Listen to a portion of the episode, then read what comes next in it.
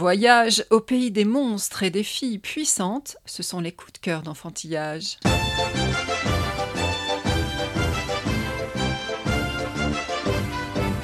Tout nouveau, tout beau. Le musée d'Orsay a rouvert hier. Courez y admirer l'exposition sur Léopold Chauveau au pays des monstres. Médecin, sculpteur, illustrateur et auteur, il a créé avec obstination un bestiaire de monstres attachants qui le disputent aux gargouilles médiévales comme aux kappas et autres yokai japonais et que l'on retrouve dans une série de publications pour la jeunesse. À commencer par la Maison des monstres où nous sommes accueillis par le concierge au sourire torve pour admirer une collection de 64 spécimens dessinés à l'encre d'un trait synthétique, précis et incisif entre 1910 et 1919. Quelle expressivité, quelle humanité dans ces centaures à l'unique jambe, gnomes contorsionnistes et autres créatures toutes en griffes et en bosses, désarmantes dans leur nudité, comme éberluées d'être là. Connaissez-vous la différence entre les histoires en autobus et les histoires à pied? Ces dernières sont improvisées, c'est comme une promenade à pied, on part en donnant la main à son papa, on le fait aller où on veut, quand il va trop vite, on le retient, on lui demande toutes sortes d'explications. Au contraire, une histoire en autobus est imprimée. Elle a un parcours fixe, passe toujours par les mêmes rues, on n'y peut rien changer, et quand on est arrivé au bout de la ligne, il faut descendre. Et si l'on refait le trajet, c'est encore la même chose. L'histoire du petit serpent de Léopold Chauveau appartient à la seconde catégorie, ce qui n'ôte rien à l'exquise liberté de ce petit conte que n'aurait pas renié le Kipling des histoires comme ça. On y apprend que la colère d'une mère peut tout y compris provoquer une mutation chez les reptiles ou donner le secret de l'intelligence légendaire des éléphants. Un album en deux parties, à lire seul ou à deux, en coédition Musée d'Orsay, Réunion des musées nationaux Grand Palais dès 5 ans.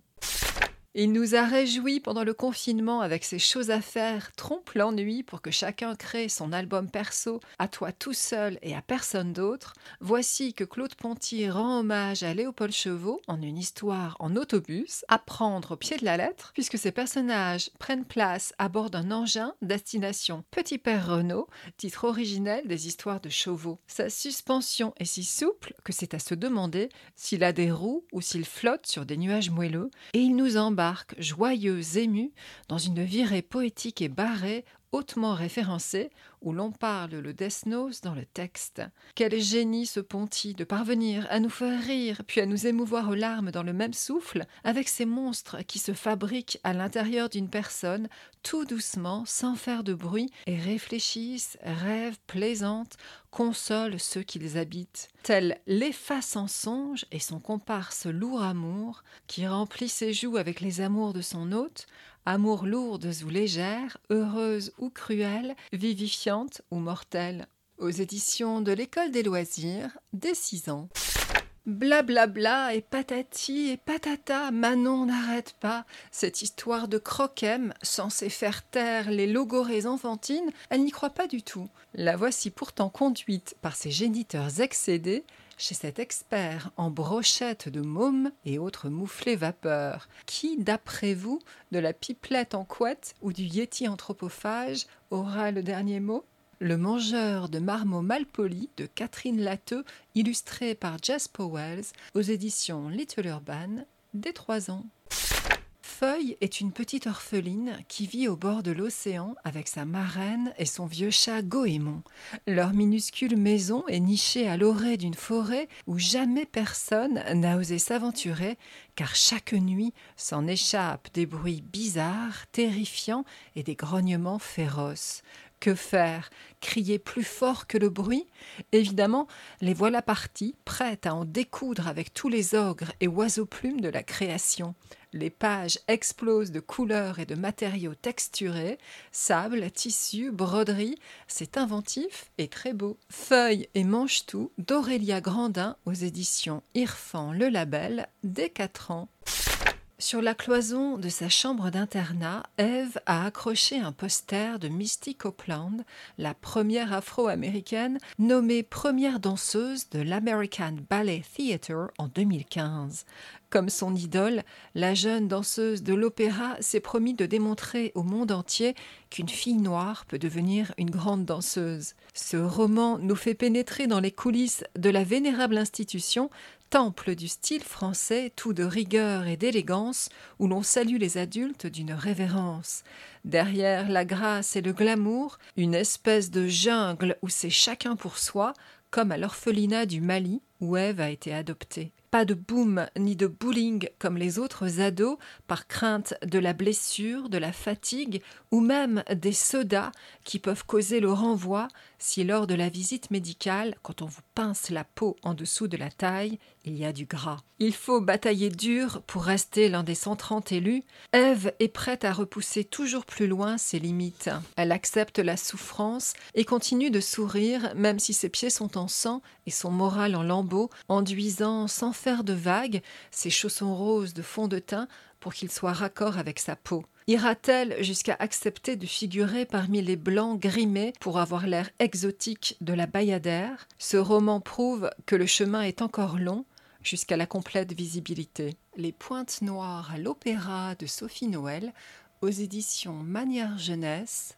dès 8 ans. Tout nouveau Tobo, la suite. Enfantillage piaffé d'impatience, nous avons enfin reçu Alma Le vent se lève, le dernier roman de Timothée de Fombelle, auteur majeur qui était à Noël notre invité exceptionnel. Retardé par la pandémie, la parution d'Alma arrive à point nommé alors que la planète entière pose un genou à terre pour exiger l'examen de la question noire. Alma Le vent se lève est le premier tome d'une trilogie placée sous la tutelle de Beloved, le roman du Nobel de littérature Tony Morrison, dédié aux 60 millions et plus d'Africains et leurs descendants victimes de la traite négrière. Dans ce roman fleuve illustré comme à l'accoutumée par François Place, Timothée de Fombelle renoue avec le souffle et la puissance narrative de ses grands livres mondes, Van Gogh, Toby Lolness ou le livre de perles. Les destins individuels s'y entremêlent avec brio sur fond d'histoire avec un grand H. L'écriture en est ciselée à la fois ample et subtile, aussi précise dans le détail historique que dans l'exploration des méandres de la psyché humaine. Alma débute dans une vallée africaine enclavée, pareille à une main géante, où l'héroïne éponyme, dont le nom signifie libre en langue oko, a vu le jour il y a treize ans. La jeune fille y vit depuis avec les siens, assommée de bonheur, à l'abri du monde. Mais même au paradis, il faut bien raconter des histoires et inventer d'autres mondes aux enfants. Alors Alma les a imaginés pour son petit frère et semé en lui le désir de passer de l'autre côté, sortir de la vallée et voir enfin ce qu'il y a. En 1786, dehors, c'est le bruit et la fureur du commerce triangulaire. L'Atlantique fendu par des prisons flottantes aux centaines de captifs entassés à trois par mètre carré après avoir été négociés dans les forteresses de la côte africaine, hommes, femmes, enfants, échangés contre du café, du coton et du sucre que d'autres esclaves ont payé de leur sueur et de leur sang. À chaque pointe du triangle sanglant de ce commerce d'êtres humains, Timothée de Fombelle a placé les protagonistes de son roman. Alma, donc, et son peuple, livrés par des chasseurs d'hommes, achetant leur propre survie de la vente du village voisin, mais aussi les armateurs de La Rochelle, qui s'enrichissent de cet épouvantable négoce dans le confort douillet de leur hôtel particulier, et entre eux l'équipage du navire négrier, aux soutes chargées de sa barbare cueillette. Le chapelet des tragédies de la traite est infini. Timothée de Fombelle dit avoir porté en lui ce livre pendant près de trente-cinq ans comme un territoire d'imaginaire, puis comme une obsession. Il est dans Alma au sommet de son art, toutes les âmes y ont un secret et s'y débattent dans un espace très mince, situé exactement entre l'espoir et le désespoir. Alma, le vent se lève, aux éditions Gallimard Jeunesse, dès 11 ans. Tout nouveau, tout beau. Retrouvez les livres de Tout Nouveau Tout Beau sur le site d'Enfantillage. Enfantillage.